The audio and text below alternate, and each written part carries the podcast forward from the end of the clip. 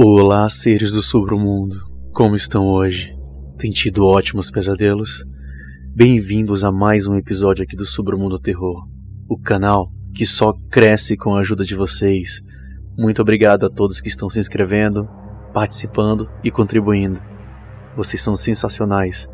Não esqueçam também que vocês podem se tornar um dos patrões do canal. É só acessar o site do patreon.com/submundo Lá você encontra várias possíveis recompensas de acordo com o que você está ajudando.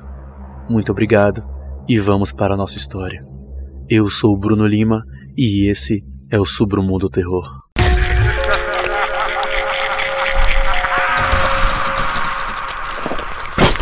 Submundo Terror. Ele sempre esteve aqui, embora, na verdade, eu não saiba se ele é um ele. E embora eu não queira assumir seu gênero nem nada, a voz é definitivamente masculina. Nunca vi seu rosto, sempre suas costas. Usa um casaco preto longo com gola estampada, de modo que tudo que eu posso realmente ver é o topo de sua cabeça e parte de suas botas pretas. Não posso me comunicar com ele. Descobri isso alguns anos atrás. Fica sempre a poucos metros de mim em todos os momentos, de costas para mim, narrando toda a minha vida.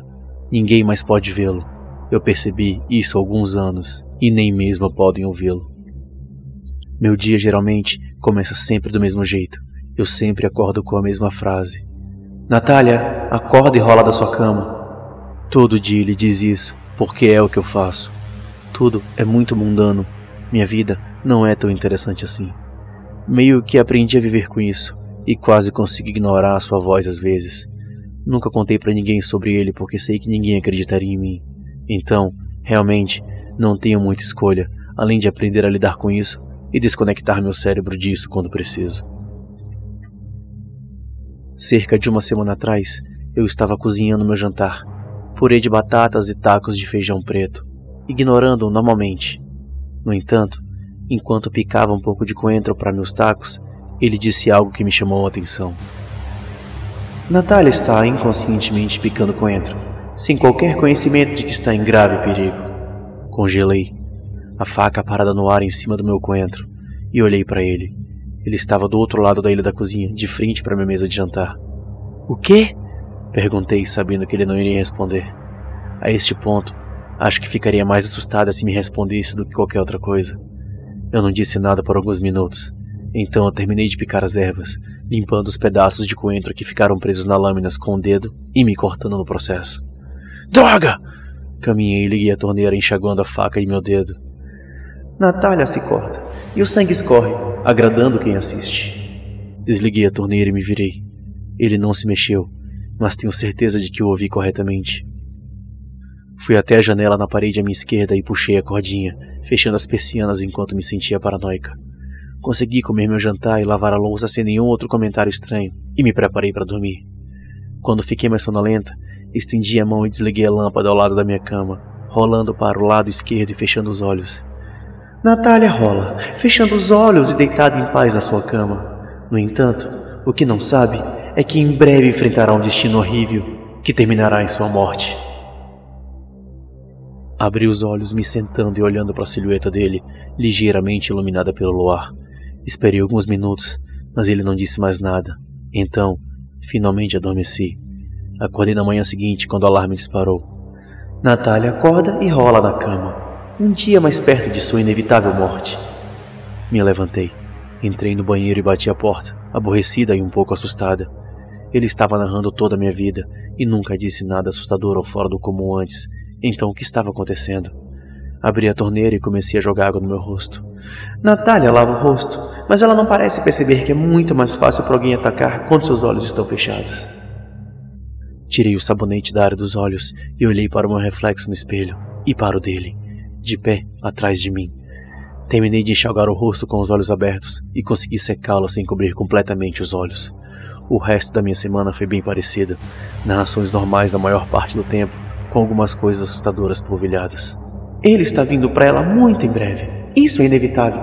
Natália precisa morrer. Toda vez que dizia alguma coisa, eu olhava para o meu redor paranoica. Passei a semana toda ansiosa e paranoica.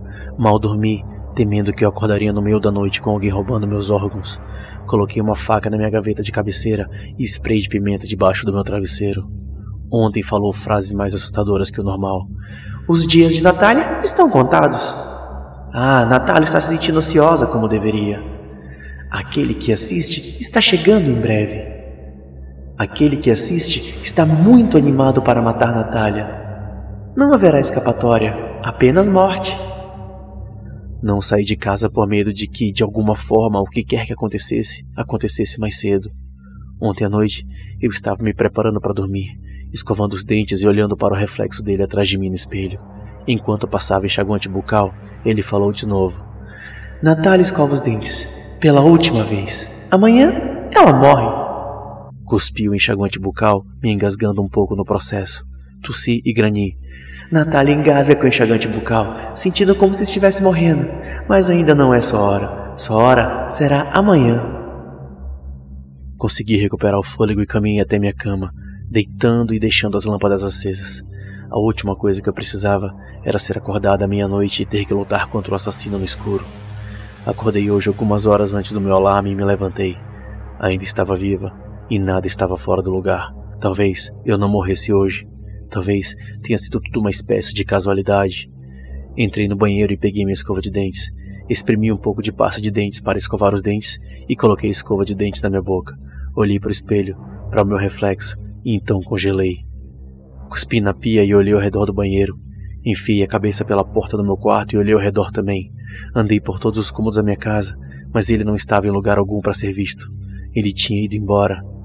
25 anos me seguindo e narrando minha vida e agora, de repente, na hora da minha morte, simplesmente some. De alguma forma, isso me faz sentir pior, quando percebi que, mesmo que as coisas que diziam eram assustadoras, elas também estavam me ajudando, me avisando quanto tempo eu tinha ainda. Agora, eu não tinha nenhum aviso e nenhuma escolha além de esperar e ver o que aconteceria. Não consigo afastar a sensação de que definitivamente vou morrer. Mas como e por quem? Quem era aquele que assiste? O que isso significa? Passei o dia inteiro na cozinha. Acho que há mais saídas aqui, assim como coisas para me defender, e eu provavelmente estaria mais seguro aqui do que em outro cômodo menor da casa. Até agora, nada aconteceu. Estou sentado em silêncio, o que é estranho porque eu nunca estive em completo silêncio antes. Cerca de uma hora atrás, todas as luzes começaram a piscar na casa, mas isso durou apenas alguns segundos e voltou ao normal agora. Ainda não sei o que esperar, mas acho que provavelmente estou mais seguro na minha casa. Bem, pensei que estaria, até a campainha tocar. Me levantei e entrei na sala de estar, caminhando até a porta e espiando pelo olho mágico. Era ele. Ele estava do lado de fora da minha varanda, de costas para mim como de costume. Não me mexi, nem sequer respirei enquanto apenas observava a parada ali. Ele ainda está lá fora, mas não disse uma palavra. Ainda estou na minha cozinha, sem saber o que fazer, Pude ouvi-lo resmungando do lado de fora da porta alguns minutos atrás, e finalmente decidi me levantar e ouvir. Dois mil. Um mil novecentos e noventa e nove. Um mil novecentos e noventa e oito. Um mil novecentos e noventa e sete. Ele ainda está em contagem regressiva, e agora tenho cerca de vinte minutos.